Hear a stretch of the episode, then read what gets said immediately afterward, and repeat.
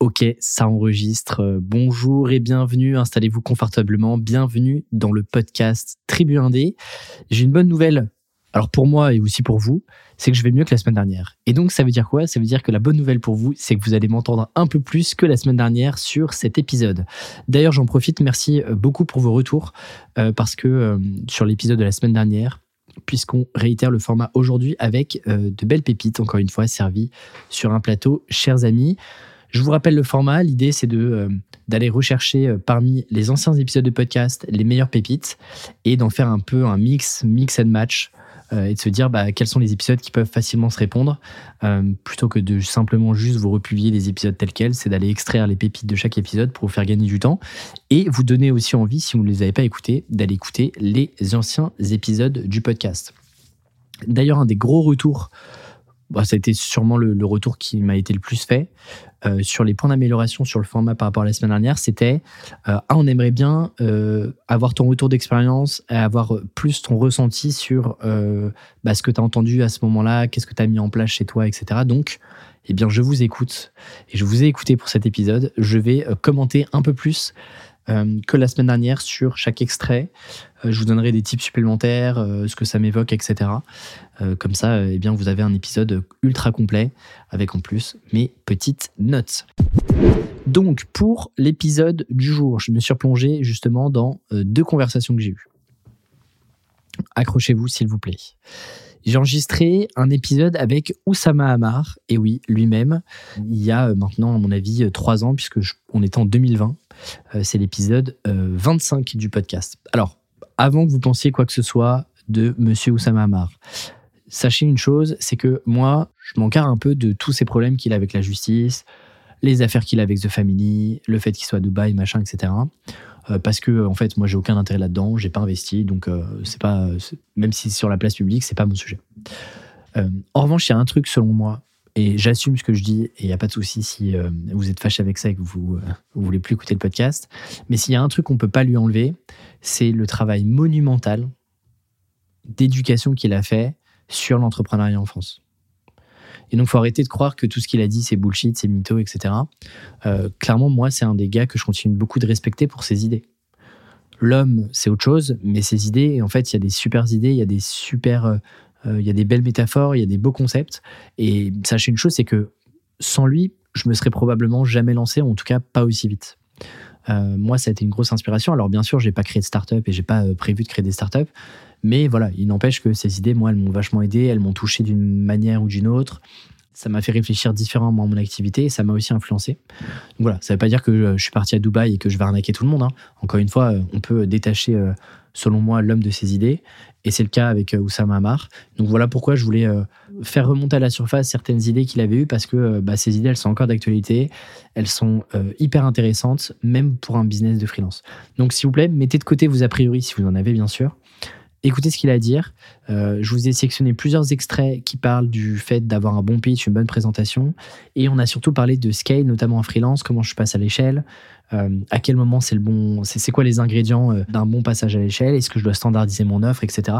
Bref, pas mal de sujets là-dessus. Et enfin, j'ai échangé avec Jérôme Dumont. Donc Jérôme Dumont, euh, eh bien c'est un super gars qui a écrit un super bouquin qui s'appelle eh bien la 25e heure il l'a coécrit. Autant vous dire qu'on a face à nous un boss de l'organisation et de la productivité, donc forcément, c'est des sujets qui me parlent. Euh, c'est un livre, pour moi, c'est l'un des meilleurs livres sur l'organisation et la productivité qui a été écrit. Et donc, vous allez voir, c'est en fait les deux épisodes rebondissent bien l'un à l'autre et se répondent bien parce que bah, si vous voulez scaler, accélérer, vous devez être hyper carré sur votre organisation, sur vos objectifs, sur là où vous voulez aller. Et donc, bah, en fait, les conseils et les retours d'expérience de Jérôme nourrissent la vision plus macro que peut avoir Oussama sur le sujet du scale, etc. Donc bref, euh, c'est un super, euh, euh, c'est un super combo que je suis content de vous proposer aujourd'hui. Encore une fois, n'hésitez pas à me faire des retours sur cet épisode-là. C'est vraiment important pour savoir si je continue ou pas. Le format, c'est le deuxième épisode. Euh, je pense qu'on se laisse encore un peu de temps pour tester et voir euh, comment ça prend. Mais n'hésitez pas à en parler autour de vous si l'épisode vous plaît. Et je ne veux pas faire durer plus longtemps cette introduction qui est déjà bien trop longue après 5 minutes. Passons aux Golden Nuggets du jour.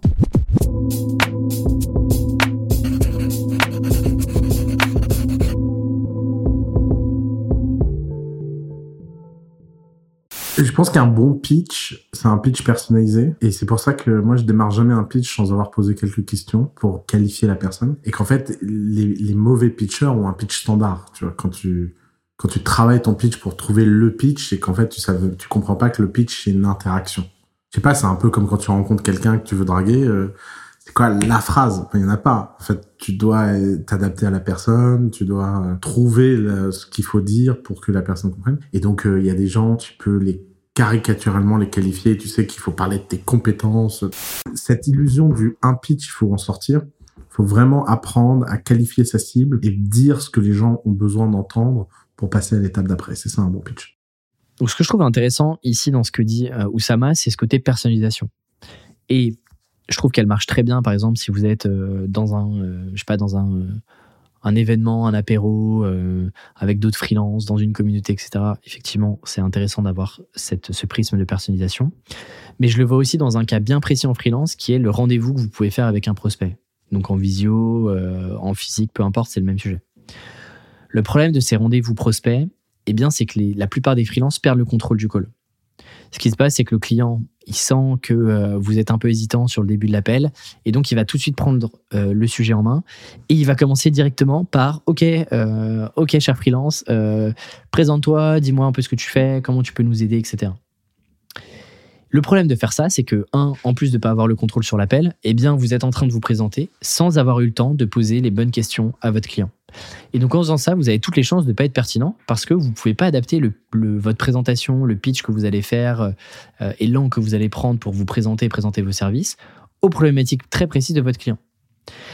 Et en plus de ça, eh bien, vous prenez le risque de ne pas pouvoir glisser quelques perches. Donc par exemple, ça m'est déjà arrivé, donc je vous parle d'un exemple perso. Je creuse le besoin d'un client, je me rends compte que le client, en fait, euh, il a déjà euh, testé ce projet-là de refonte, de copie, peu importe, marketing, avec une agence.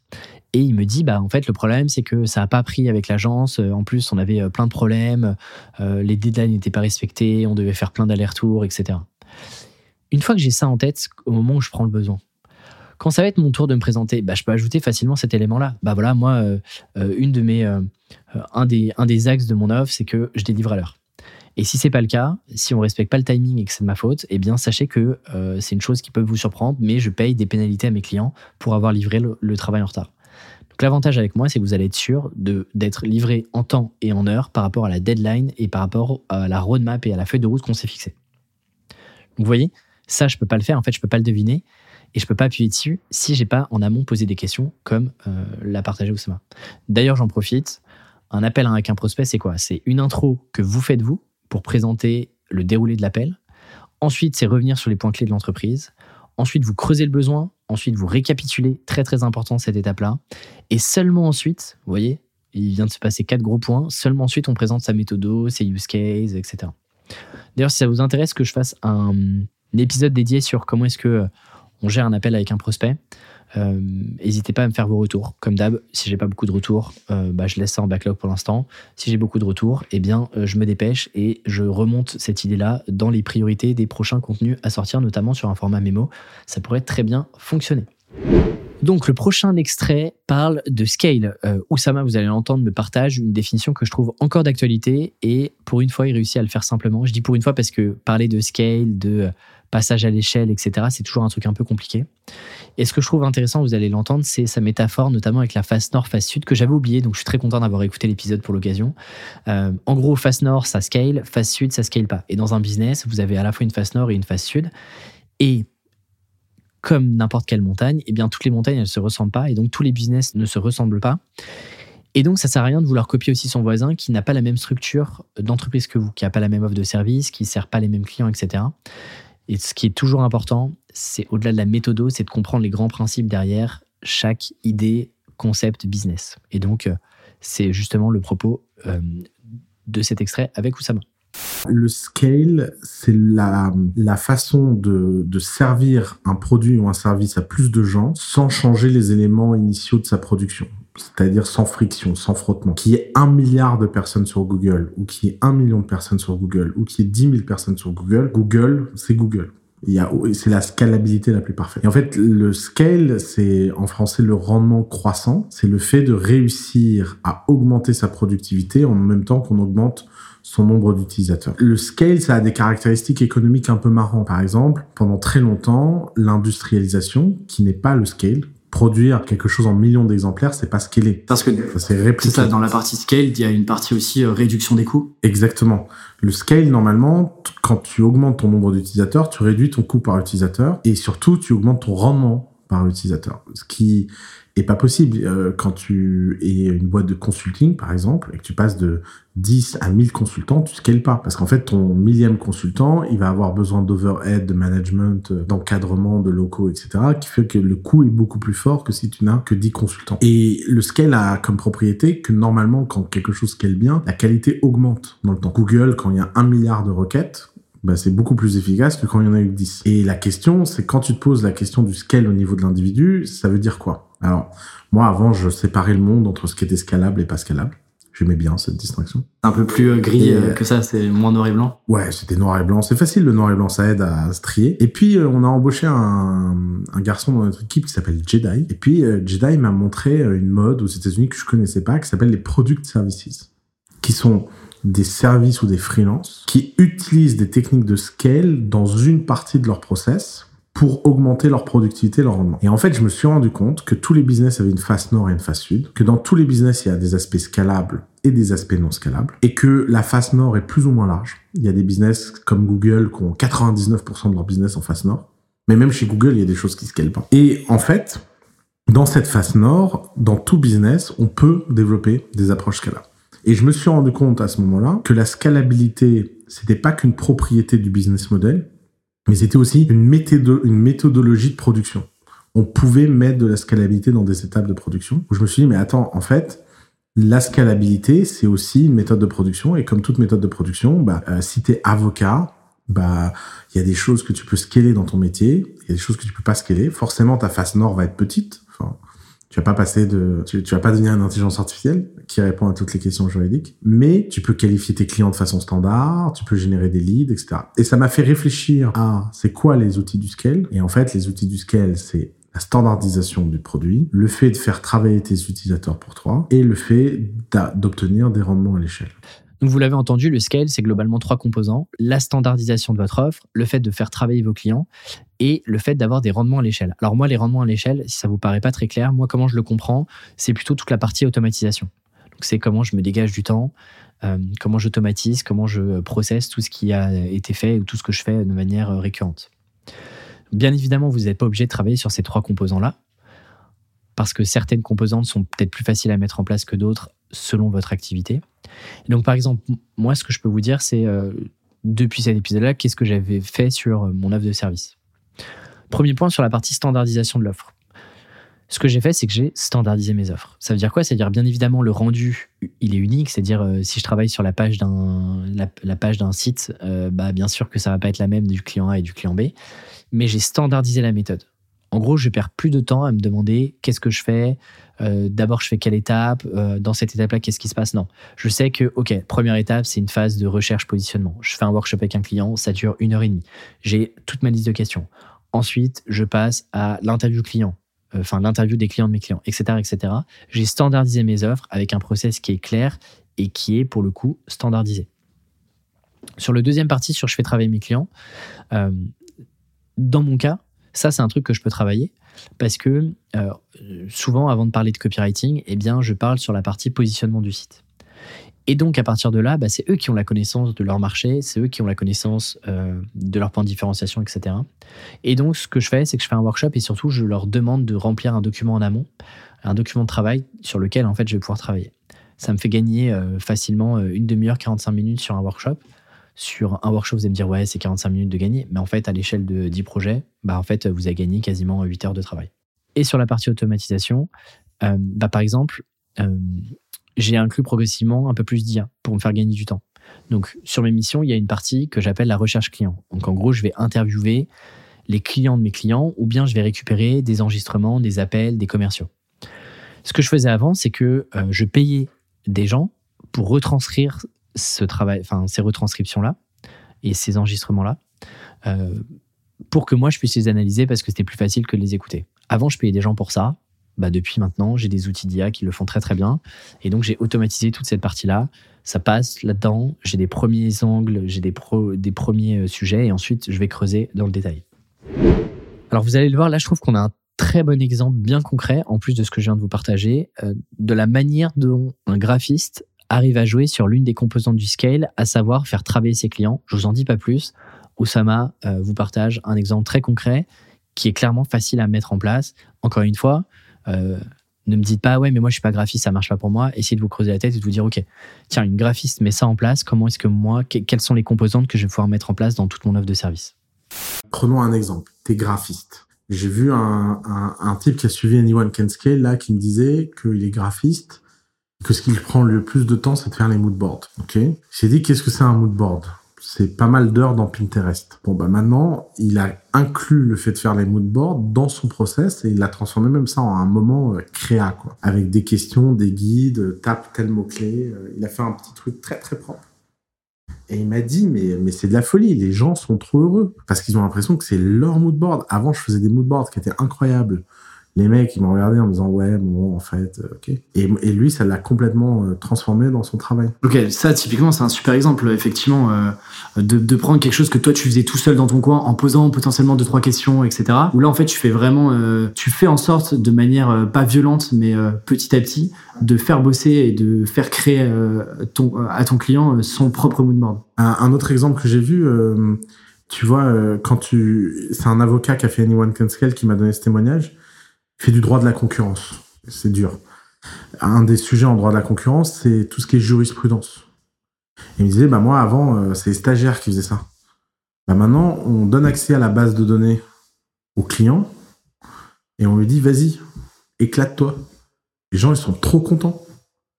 Et en fait, c'est tout con, mais je pense que quand tu es dans un sujet où, alors évidemment, ça marche pas avec tous les clients, il y a des gens, pareil, le moodboard, il y a des clients qui, il me dit 20% euh, de mes clients, ça les fait chier de faire un moodboard. Mais je le fais.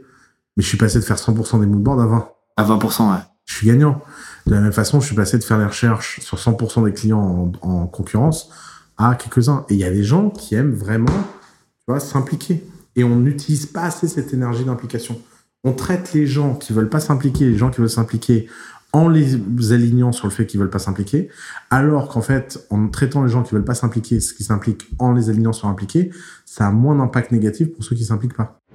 Alors le prochain extrait parle d'argent, de succès et d'emmerde. Et vous allez voir, je le force aussi à faire le lien avec le freelancing. Je trouve ça vraiment super, super intéressant. Tu parles aussi euh, de l'argent et du succès comme euh, parfois un moteur un peu contre-intuitif pour euh, avancer. Et je pense que c'est aussi pareil que tu sais quand tu te lances en consultant ou en freelance, le fait de parfois te lancer peut-être pour des mauvaises raisons. tu dis que en gros globalement, bah, plus tu réussis, plus t'as d'emmerdes, plus tu en fait t'as des problématiques beaucoup plus grosses qu'au tout début. Est-ce que tu penses que du coup cette analogie elle est aussi vraie que t'es en freelance ou que t'es consultant et que tu veux scaler ou pas? Est-ce qu'il faut être prêt à se dire euh, je scale pas pour euh, être plus libre, euh, avoir plus de temps, etc. Mais j'accepte aussi de scaler parce que ça va accélérer et que du coup, je vais avoir aussi bah, du coup plus d'emmerde. Ouais, alors ce rapport emmerde-liberté, il est, il est compliqué en fait. Parce que tout a un prix. C'est un truc, moi j'ai mis beaucoup de temps à comprendre ça. C'est une histoire de trade-off en fait? Ouais, je pense que dans la vie, toute décision que tu prends a un prix secret, invisible, et que tu te rends pas compte. Tu vois, les, euh, cet été, j'ai rencontré quelqu'un euh, qui est euh, relativement célèbre et, et, je lui parlais de ma célébrité de série Z. Parce que moi, je suis un mec, je suis un mec de série Z célèbre. Tu sais, c'est des films sur les zombies un peu bidons. C'est marrant. Pourquoi tu te, tu te mets cette image-là parce que, parce que je suis célèbre dans une toute petite communauté de gens. Ce qui est exactement la même chose que les mecs dans les séries Z. C'est-à-dire que les gens qui le connaissent sont fans et tous les autres se disent mais pour... c'est qui, ce, c'est qui, qui celui-là, tu vois? Et, et, en fait, je lui disais que c'était super agréable parce que j'avais l'intersection parfaite. Parce que pour l'ego, c'est sympa quand les gens t'aiment bien. Tu vois, pas. Il y a plein de stars qui disent ah là là, mon dieu, c'était ouais, ça va les gars. Enfin, on se Il y a pire. Il y a pire. Mais de même moment, je peux aller faire mes courses et il y a pas d'émeute. Tu vois, je parlais avec ce type qui me disait bah ouais, ça fait dix ans que j'ai pas fait de course parce que je peux juste pas rentrer dans un supermarché. Et en fait, euh, je lui demandais est-ce qu'il avait eu envie d'être célèbre. Il me dit oui, ça m'a toujours fait rêver, mais je m'étais pas rendu compte du prix à payer et que maintenant, rétrospectivement, je sais pas si je leur paierai consciemment ce prix. En fait, le scale, c'est la même chose. Il y a un prix à payer. Le prix à payer, c'est que succès, argent, ça a un coût. Et ce coût, il faut savoir pourquoi on a envie de le payer ou pas.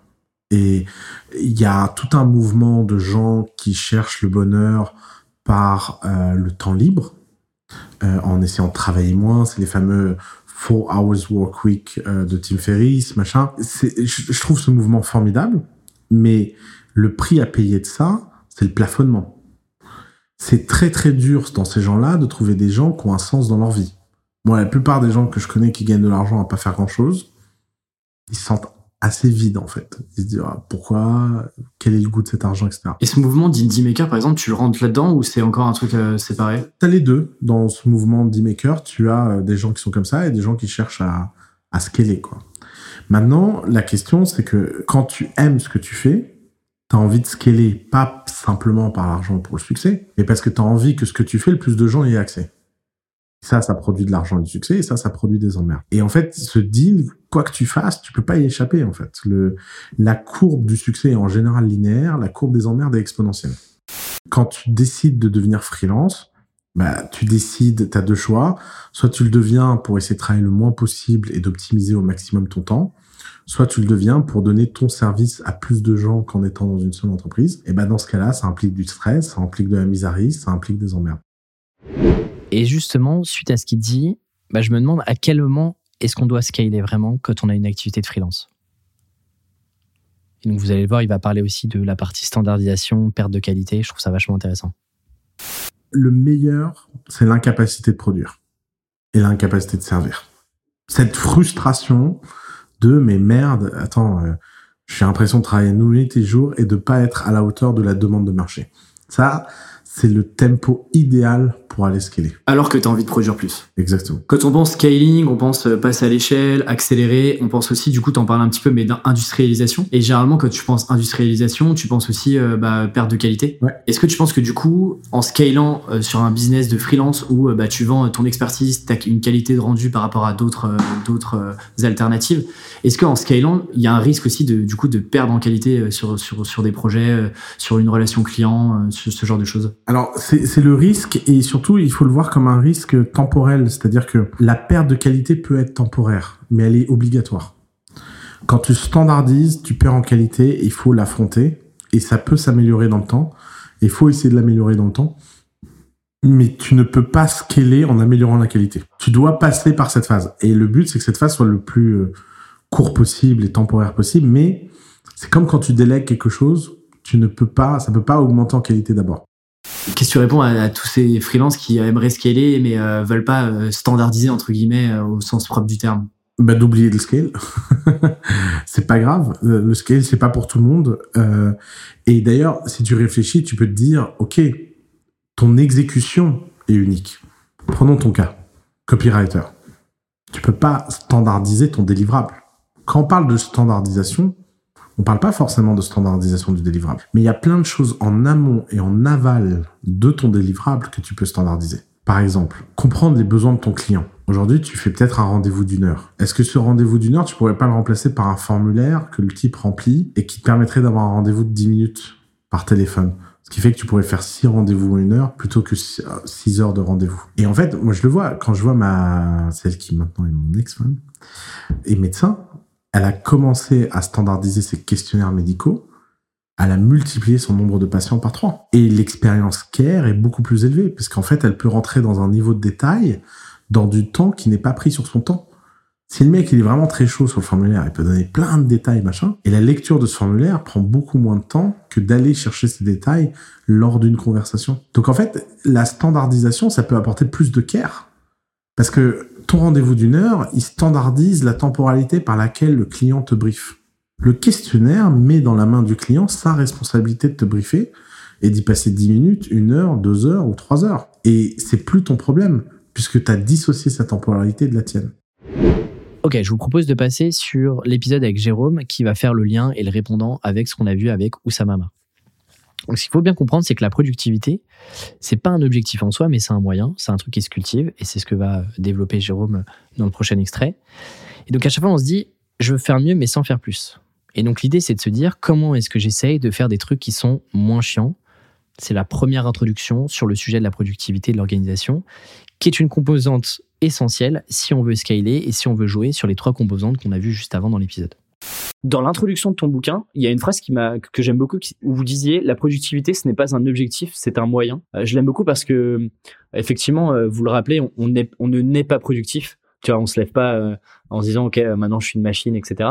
Et pourtant j'ai quand même l'impression que certains sont plus productifs que d'autres de manière un peu naturelle. Je sais pas si toi tu as un avis là-dessus par rapport à toutes les personnes que tu as pu rencontrer euh, pour écrire ce bouquin-là par exemple. Ah bah, je suis entièrement d'accord avec ça. Euh, c'est un peu comme tu vois ce que Guillaume dit, c'est euh, c'est comme être parent. On ne naît pas parent, on le devient, puis on apprend à le devenir. Et puis il y en a, euh, bah ils sont plus forts que d'autres dès le début, et d'autres il faut les conseiller. Et euh, enfin, c'est comme le dessin. Il y a des gens euh, quand j'étais petit, ils dessinaient déjà super bien, et moi, si je voulais avoir ce niveau, il fallait juste que je travaille deux fois plus. Donc, la productivité, c'est un peu pareil. Et ce que j'ai remarqué, c'est que les gens qui naturellement étaient plus productifs, c'est des gens qui sont fainéants. Et. Ce qui est d'ailleurs surprenant. Enfin, ouais. quand t'entends ça, tu te dis, attends, comment c'est possible? Et en fait, ouais, c'est un peu un paradoxe. Et quand tu réfléchis un peu, c'est logique. Euh, et en fait, bah moi, je fais partie de ces gens-là. Euh, je, j'ai appris à devenir productif, non pas en me disant faut que lise des bouquins, etc., mais plus parce que je suis assez fainéant. Et dès qu'un truc me saoule un peu, je me dis comment est-ce que je fais pour euh, bah, y passer moins de temps? Et en fait, tu, tu développes des réflexes euh, pour faire moins de trucs chiants. Et du coup, bah, tu crées de la productivité euh, assez naturellement quand tu fais ça. Bon, dans le prochain extrait, je vous cache pas qu'on va parler d'un truc qui me parle pas mal, qui est le tracking de son temps, c'est-à-dire comment est-ce que je mesure où va mon temps dans mes semaines c'est-à-dire noter globalement ce qu'on fait. Alors je sais que sur ce truc-là, on prend parfois pour un fou, parce que moi je traque mon temps depuis des années maintenant. Alors bien sûr, pas tout le temps euh, entre le moment où je me lève et je me couche, mais tout le temps de travail effectif. Donc globalement, le temps de procrastination, bien évidemment, je le mets pas. Mais donc à chaque fois, on me dit, mais t'es complètement malade de, de traquer ton temps, euh, du coup c'est contre la liberté, machin, etc. On me dit aussi que ça sert à rien et que je devrais apprendre à respirer, à prendre du recul sur mon business. Moi, ce que j'aime à chaque fois dire, c'est que vous pourrez jamais améliorer ce que vous mesurez pas. Et pour le coup, Jérôme en parle très bien. Euh, et à la, à la, fin de son extrait, je vous partage un petit retour d'expérience euh, assez récent.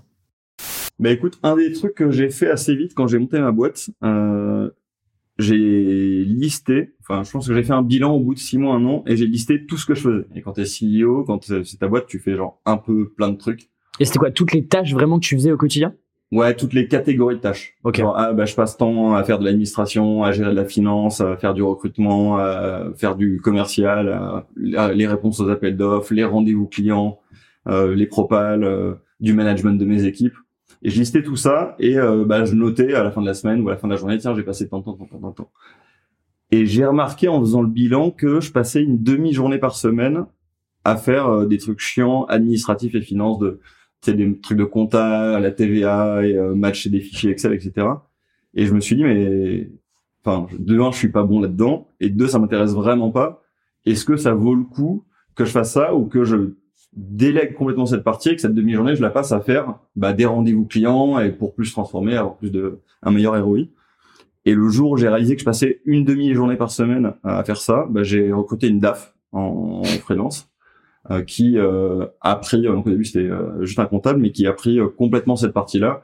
Et donc bah, j'avais ma boîte à chaussures et dès que j'avais des courriers, des trucs d'URSAF et de machin qui m'intéressent pas et je comprends rien. Et... Assez anxiogène d'ailleurs et on a Ah ça ouais. aussi en freelance. Ouais, charge mentale.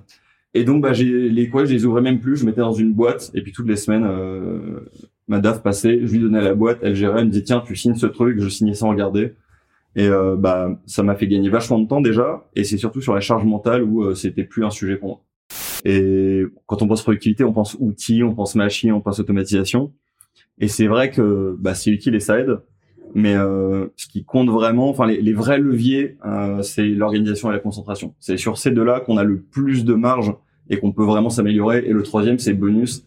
Et c'est quand même la partie un peu plus cool et sexy, mais euh, mais voilà, quand on démarre, je pense que ça vaut vraiment le coup de bosser sur son orgueil, sur sa concentration en premier. Donc le truc le plus simple à faire, c'est vous prenez un outil, vous prenez un Excel et vous notez bêtement votre temps. Alors en outil, moi j'utilise et je recommande beaucoup Toggle. À un moment, je pense qu'il faudrait que je prenne des parts dans cette boîte tellement je recommande à, tout va euh, cet outil-là. Mais vous allez déjà voir une énorme différence entre votre ressenti de travail et le temps effectif que vous avez vraiment travaillé sur cette tâche.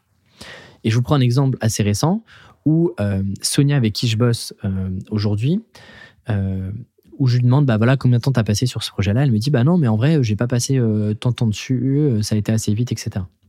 Sauf que quand on a regardé ensemble le temps qu'elle a passé, bah là ça va pas du tout, on n'y est pas du tout. Parce qu'en fait entre le ressenti qu'elle a eu et le temps effectif qu'elle a vraiment passé dessus mis bout à bout, bah en fait euh, il y a un écart de quasiment x2. Et donc là ce qui est intéressant c'est qu'on se dit ok maintenant on analyse et on optimise. Mais sans ça sans la data pure, on aurait continué de la même manière, pardon, sans logique d'amélioration, parce que en fait, on se serait juste basé sur le ressenti qu'elle a eu. Alors que dans les faits, bah, en fait, elle passe littéralement beaucoup trop de temps sur ce projet-là. Et donc, ça marche aussi pour vos missions. Comment savoir si vous vous y retrouvez, par exemple, sur la partie facturation temps passé, si vous ne mesurez pas les grandes parties de votre projet? Sur le papier, c'est cool de dire, bah ouais, c'est trop bien, j'ai signé une mission de 5000 euros, il y a 5000 euros qui arrivent sur le compte en banque. Ok, mais si en fait vous vous retrouvez à passer euh, un mois entier euh, sur le projet, bah, c'est peut-être pas hyper rentable par rapport à vos objectifs euh, financiers, quels qu'ils soient. Donc encore une fois, le ressenti est rarement le même que le temps que vous passez vraiment sur cette tâche-là. Le prochain extrait, là aussi ça me parle parce qu'on parle d'objectifs. Là encore, si on parle de scale, le scale pour le scale, ça sert à rien. Et donc, c'est de se dire, OK, je scale parce que j'ai tel et tel objectif en tête, à 6 mois, à 12 mois, à 18 mois, peu importe. Donc, ça rejoint vachement ce que dit euh, Oussama là-dessus. Et ça parle aussi d'un concept dont euh, je me souvenais plus, qui était euh, l'illusion de la fréquence. Je vous en dis pas plus, un peu teasing, et je vous laisse avec l'extrait. en fait, je pense que le truc le plus important sur l'organisation, c'est de connaître ses objectifs. En gros, c'est de savoir ce qu'on veut atteindre comme objectif, que ce soit euh, à la fin de l'année, à la fin du trimestre, à la fin de la semaine, à la fin de la journée. Mais si on n'a pas défini clairement ce sur quoi euh, on veut bosser ou ce qu'on veut atteindre comme objectif, bah ça sert à rien et on va bosser sur des choses qui n'iront pas forcément dans le sens de euh, ce sur quoi on veut travailler. Et ça paraît intuitif et logique, mais il y a beaucoup de gens à qui tu vas dire bah c'est quoi tes objectifs à la fin du mois et ils sauront pas te répondre. Et les gens les plus productifs qu'on a rencontrés dans les, les start qui nous ont aidé à écrire le bouquin, ils pouvaient te répondre à chaque fois sur d'ici la fin d'année, voilà ce que je vais avoir atteint, d'ici la fin du trimestre, voilà ce que je vais avoir fait, d'ici la fin de la semaine, voilà mes objectifs. Et est-ce que tes objectifs doivent toujours être chiffrés ou pas? Est-ce que, enfin, tu vois, par exemple, euh, euh, est-ce que ça doit toujours être un objectif, voilà, chiffré, euh, palpable, mesurable ou pas? En fait, tu dois pouvoir. Imagine que c'est une phrase avec une checkbox et que tu puisses, faut, faut être capable de la cocher. Tu vois donc l'exemple de je suis plus connu dans le monde des start ou des freelances, bah c'est dur de cocher. Tu peux dire, bah, est-ce que je le suis plus ou pas quoi. Alors que si tu dis, euh, tant de personnes connaissent de moi ou euh, ou euh, il y a autant de, je sais pas, j'ai atteint tant de retweets ou des choses comme ça. Là, quand tu as des mesures, que ce soit du, donc où tu fais du quanti en disant j'ai fait 37 000 quelque chose, ou tu fais du quali, et du coup c'est plus du 0, 1. j'ai mis en place telle telle chose. Bah là, tu peux cocher mon podcast est enfin live. Objectif fin d'année, mon podcast est live où j'ai fait ma première émission télé. Là, tu peux cocher. Si tu n'arrives pas à le cocher, c'est que tu l'as mal formulé. Et du coup, lié à ces objectifs-là, tu euh, vous parlez d'une euh, d'un concept qui s'appelle l'illusion de la fréquence de mémoire. Je sais pas si c'est vraiment le et, je trouve super intéressant parce que euh, moi, je l'ai vraiment vécu en fait. À partir du moment où j'ai commencé à me mettre des objectifs, il y a ce concept-là donc que tu peux peut-être expliquer que je trouve vraiment vraiment intéressant et très lié à une sorte d'ancrage en fait que que, que tu as avec tes objectifs. Bah, ouais, c'est ça. En fait, l'avantage de connaître ses objectifs, bah, de, de un, ça permet de savoir où on doit aller et de se rendre compte de, quand je bosse sur un truc, est-ce que c'est en accord avec mes objectifs ou pas. Mais le deuxième avantage auquel on pense moins, c'est que c'est le phénomène de l'illusion de la fréquence qui dit que quand on a quelque chose en tête, on va repérer plus facilement tout ce qui est lié à ça, toutes les opportunités qui en sont liées. Et ça marche même sur des trucs un peu bêtes de, je sais pas, si t'as une pote qui est enceinte et qui parle de son bébé, bah, tu vas commencer à voir plein de poussettes partout dans la rue, tu vas avoir plus d'affiches de pub qui parlent de ça. Ou si tu veux t'acheter un appart, bah d'un coup, plus de gens vont parler d'immobilier, tu vas plus repérer. Alors, il y a un peu de retargeting de Facebook forcément ou autre euh, qui va jouer, mais même en dehors de ça, c'est juste que ton cerveau va noter des choses qu'il notait pas avant. Et donc quand tes objectifs sont clairs, bah tu vas repérer plus d'opportunités que tu pourras plus saisir et donc ce sera plus facile. Et alors qu'il n'y a pas euh, on parle pas plus d'un coup euh, de, de, de, cette chose-là précisément en fait. C'est juste qu'il euh, y a une sélectivité un peu naturelle qui se fait de ton cerveau et que là du coup il se concentre euh, plus sur sur des choses que tu as vécues ou auxquelles tu penses. D'où l'intérêt d'avoir des objectifs formalisés, écrits, potentiellement affichés quelque part. Ouais pour que tu puisses toujours te les rappeler et, avancer là-dessus. Du coup, moi, ça fait des années que je fonctionne en mode OKR, en mode plan de 90 jours. L'idée, c'est de se dire, très simplement, j'ai trois, quatre gros objectifs que j'ai envie d'accomplir dans mon trimestre, qui sont des objectifs les plus chiffrés possibles, sur lesquels je peux, pour reprendre les mots de Jérôme, euh, faire une checkbox et dire c'est réussi, c'est pas réussi. Et bien sûr, ces objectifs trimestriels, ils sont reliés à des objectifs annuels. Et ensuite, bien sûr, j'ai des sous-objectifs. Si j'ai un gros objectif euh, trimestriel, bah, je peux euh, le redécouper en plus petits sous-objectifs pour euh, ne pas voir la grosse montagne arriver, mais plutôt des petites montées progressives. Si vous voulez en savoir plus sur la partie objectif, sous-objectif, j'en ai dédié un épisode entier sur le podcast. C'est l'épisode numéro 79. Euh, donc, si vous voulez vraiment progresser sur cette partie formalisation des objectifs, structure de vos objectifs, bah, je vous invite à écouter l'épisode 79 après celui-ci, bien sûr. Si vous voulez pas progresser sur cette partie objectif, eh ben écoutez, tant pis pour vous. Au moins, je vous aurai partagé le contenu, mais j'en ai fait un épisode solo en mémo où euh, je vous prends l'exemple de mon trimestre, euh, mon premier trimestre 2024 pour, je peux pas être plus précis et plus factuel que ça. Alors, autre sujet hyper important, le multitâche. Si vous voulez être plus efficace, prendre de nouveaux clients, optimiser l'existant, il y a clairement un truc à bannir qui est le multitâche. C'est pas moi qui le dis, c'est un pro de l'organisation qui s'appelle Jérôme. Euh, et vous allez l'entendre, je trouve qu'il euh, prend la métaphore du stylo qui est archi vrai. Euh, et en la réécoutant, je me suis dit, mais oui, c'est tellement évident. Donc, donc je reprendrai, je me servirai copieusement de cette métaphore prochainement. Mais voilà, petit teasing again. Vous allez voir. Et on parle aussi de tâches actives versus tâches passives. Je trouve que le concept est vachement intéressant et c'est intéressant aussi sur votre sur vos missions clients d'identifier quelles sont les tâches actives, quelles sont les tâches passives, parce que les tâches passives, c'est des tâches, mine que vous devez commencer avant les tâches actives. Vous allez voir, Jérôme détaille tout ça avec euh, moi dans cet extrait. J'ai envie qu'on brise un peu un mythe sur. Euh, et là, j'ai en face de, moi quelqu'un qui s'y connaît un petit peu. Est-ce que c'est une bonne chose de faire du multitâche ou pas? C'est une euh, fausse bonne idée le, multitâche. Bah, imagine que je te demande de dessiner un, tu vois, un cercle en pointillé. Tu vois, il y, a que des petits tirets et avec un trait rouge, un bleu, un rouge, un bleu, un rouge, un bleu, et je te mets deux crayons de couleur. Si tu prends ton bleu, tu fais un petit trait bleu, tu le poses, tu prends le rouge, tu fais le trait rouge, tu le poses, tu prends le bleu. Le temps de faire ce cercle, il va passer du temps. Si tu prends que ton bleu et tu fais tous les traits bleus, et après tu prends rouge, tu fais tous les rouges, qui deux fois plus vite. Et en fait, c'est un peu ça. C'est le quand tu fais du context switching ou du multitask, euh, on a l'impression d'être plus efficace parce qu'on se dit on fait plein de trucs en même temps. Mais en vrai, le temps euh, de changer, de se remettre dans le bain, etc., il est, euh, enfin, c'est une, c'est une énorme perte de temps. mais comment t'expliques que, enfin, j'ai l'impression que tout le monde fait, tout le monde fait du multitâche euh, t'as as une, as une notification qui pop sur ton mail. Euh. Enfin, je sais pas, j'ai l'impression que c'est un, un, truc que tout le monde fait aujourd'hui. Ouais, et du coup, euh, tout le monde n'est pas productif.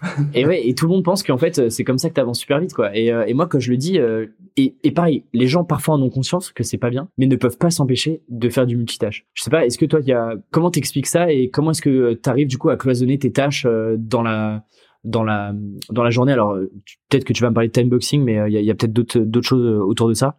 Euh, bah en fait, par exemple, sur le multitâche, je pense qu'il faut pas ne pas en faire du tout parce que ça n'a pas de sens. Mais à un moment où ça a vraiment du sens, c'est euh, quand tu, as, tu fais ce qu'on appelle des tâches passives. Euh, Est-ce que tu peux expliquer ce qu'est une tâche active versus une tâche passive du coup? Euh, bah, Une tâche active, bah, attends, je te fais une analogie assez simple euh, qui toucherait tout le monde. la bouffe, la bouffe, ça marche bien. Euh, tu dois faire cuire, euh, tu veux faire des pâtes à la carbo. Euh, tu fais bouillir de l'eau, c'est une tâche passive parce que pendant qu'elle bout, pendant que la tâche se réalise, tu peux faire autre chose. Alors que tu veux couper euh, tes lardons, c'est une tâche active parce que pendant que tu les coupes, tu peux rien faire d'autre. Donc si tu veux être productif, tu peux lancer l'eau et tu vas switcher de task et commencer à couper euh, ton lardon. Et quand l'eau boira, tu pourras lancer les, les pattes dedans. Et euh, dans un contexte plus pro, tu dois faire une propale pour un client et dedans tu veux y intégrer des assets visuels les assets c'est pas toi qui les fais, c'est ton designer. Bah si tu bosses sur ta propale et à 17h t'as fini et ensuite tu demandes à ton designer de faire tes maquettes, bah pendant encore 3 heures tu vas pouvoir rien faire et tu vas être en attente. Si tu as identifié que le design c'était une tâche passive parce que quelqu'un d'autre allait le faire une fois que tu allais la lancer, euh, donc une tâche déléguée d'ailleurs c'est quand tu la files à quelqu'un d'autre, euh, bah si tu as identifié ça, au début de la journée, tu vas te dire à ton designer, est-ce que tu peux bosser sur mes assets? Et pendant qu'il bosse, toi, tu avances sur ta propale et quand il aura fini, il va te les rendre et tu vas pouvoir les intégrer directement. Ouais, c'est comme euh, bah, quand tu es en freelance par exemple et que euh, tu anticipes les prochaines euh, tâches que tu dois faire pour réaliser la fin de la mission, et bah, tu vas solliciter ton client bien en amont. Comme ça, toi, tu peux bosser sur la tâche 1 et ton client est déjà en train de te donner de la documentation pour ta tâche 2. et comme ça, une fois que tu auras fini ta tâche 1, tu vas pouvoir démarrer la tâche 2 sans qu'il y ait de trop d'écart entre la demande que tu as faite avec ton client et puis, et puis ce qui t'a renvoyé lui-même. C'est exactement ça. Alors, un petit exemple et un, et un petit, euh, un petit conseil, un dernier petit conseil euh, pour rebondir sur ce que disait Jérôme, pour travailler là-dessus et sur la partie multitâche. Dites-vous que mon agenda, moi, il est découpé en blocs de deux heures ou en demi-journée. pas plus, pas moins. Et ça, c'est préparé en début de semaine ou en fin de semaine dernière, euh, au moment où je fais mes bilans hebdomadaires. Et ça, ça me permet trois trucs. la première chose, c'est de savoir sur quoi je vais bosser et sur quoi je vais pouvoir être opérationnel très vite. J'ouvre mon ordinateur le matin, je sais globalement les 3-4 grosses tâches que je dois absolument faire enfin, aujourd'hui euh, avant de me dire, OK, ma journée est déjà réussie. Le deuxième point, c'est de pouvoir anticiper les demandes et les trucs qui sont des actions passives dont j'aurai besoin dans la semaine. Donc l'exemple de, OK, mais en fait, je dois avancer sur euh, telle présentation ou tel cours du réacteur, mais pour euh, tel euh, cours euh, du réacteur, j'ai besoin que Sonia, Anaïs, Nico, Victor bossent là-dessus. Et donc ça, je suis capable de l'anticiper dès maintenant. Je suis capable de leur bloquer du temps dans leur agenda en prévision. Et le troisième point, c'est d'éviter le plus possible, bien sûr c'est impossible à 100%, mais de changer de tâche car je fais confiance à mon agenda. Je suis plus en train de me dire, OK, je passe euh, une demi-heure là-dessus, une heure là-dessus, machin. Mais je me dis maintenant, c'est des blocs de deux heures sur lesquels je vais bosser sur un projet dans sa globalité. Et au bout de deux heures, bah, je sais que je vais pouvoir avancer. Donc, par exemple, toutes les micro-tâches type mail, Slack, checker mon téléphone, c'est deux, trois fois dans ma journée maximum. Début de journée, milieu de journée, fin de journée, pas plus que ça. Donc voilà ce que je peux vous dire de redécouper votre agenda en blocs de deux heures ou une demi-journée et d'inscrire tout ça en début de semaine pour que vous puissiez vous dire voilà mon planning en fait et vous allez gagner en clarté, vous allez gagner en prise de décision et vous allez être beaucoup plus efficace dans vos tâches au quotidien. Voilà, on arrive à la fin de l'épisode. Bon, je vous cache pas qu'il y avait encore plein, plein, plein, plein de pépites sur les deux épisodes que je vous ai présentés. Dites-vous hein, que on n'est même pas aux deux tiers de chacun des épisodes. C'est-à-dire que les extraits que je vous ai pris n'arrivent que euh, sur le premier tiers, voire le deuxième tiers de chacun des épisodes. C'est vous dire la qualité de mes intervenants, bien sûr. Euh, pour aller plus loin, n'hésitez pas à checker les deux épisodes de podcast en entier. Euh, je sais que c'est, ça a été le cas pour l'épisode précédent. Vous êtes plusieurs à avoir été écoutés les épisodes en entier. Donc, je vous redis le nom des épisodes. L'épisode avec Oussama Hamar où on parle de scale, c'est l'épisode numéro 25. Et l'épisode avec Jérôme Dumont où on parle euh, eh bien, d'organisation, de productivité et d'efficacité, c'est l'épisode numéro 30. Voilà, encore un épisode du coup qui m'a demandé beaucoup, beaucoup plus de préparation que prévu. Donc, encore une fois, si vous avez apprécié ce format un peu mix épisode où je vais piocher dans les pépites du podcast, s'il vous plaît, dites-le moi, je continuerai de vous proposer ce genre de format de temps en temps. Euh, pour finir l'épisode, je vous propose deux actions. La première, eh bien, si vous écoutez le podcast, faites-moi vos retours en MP, vos points d'amélioration, euh, des choses auxquelles vous avez pensé, des nouvelles idées, etc.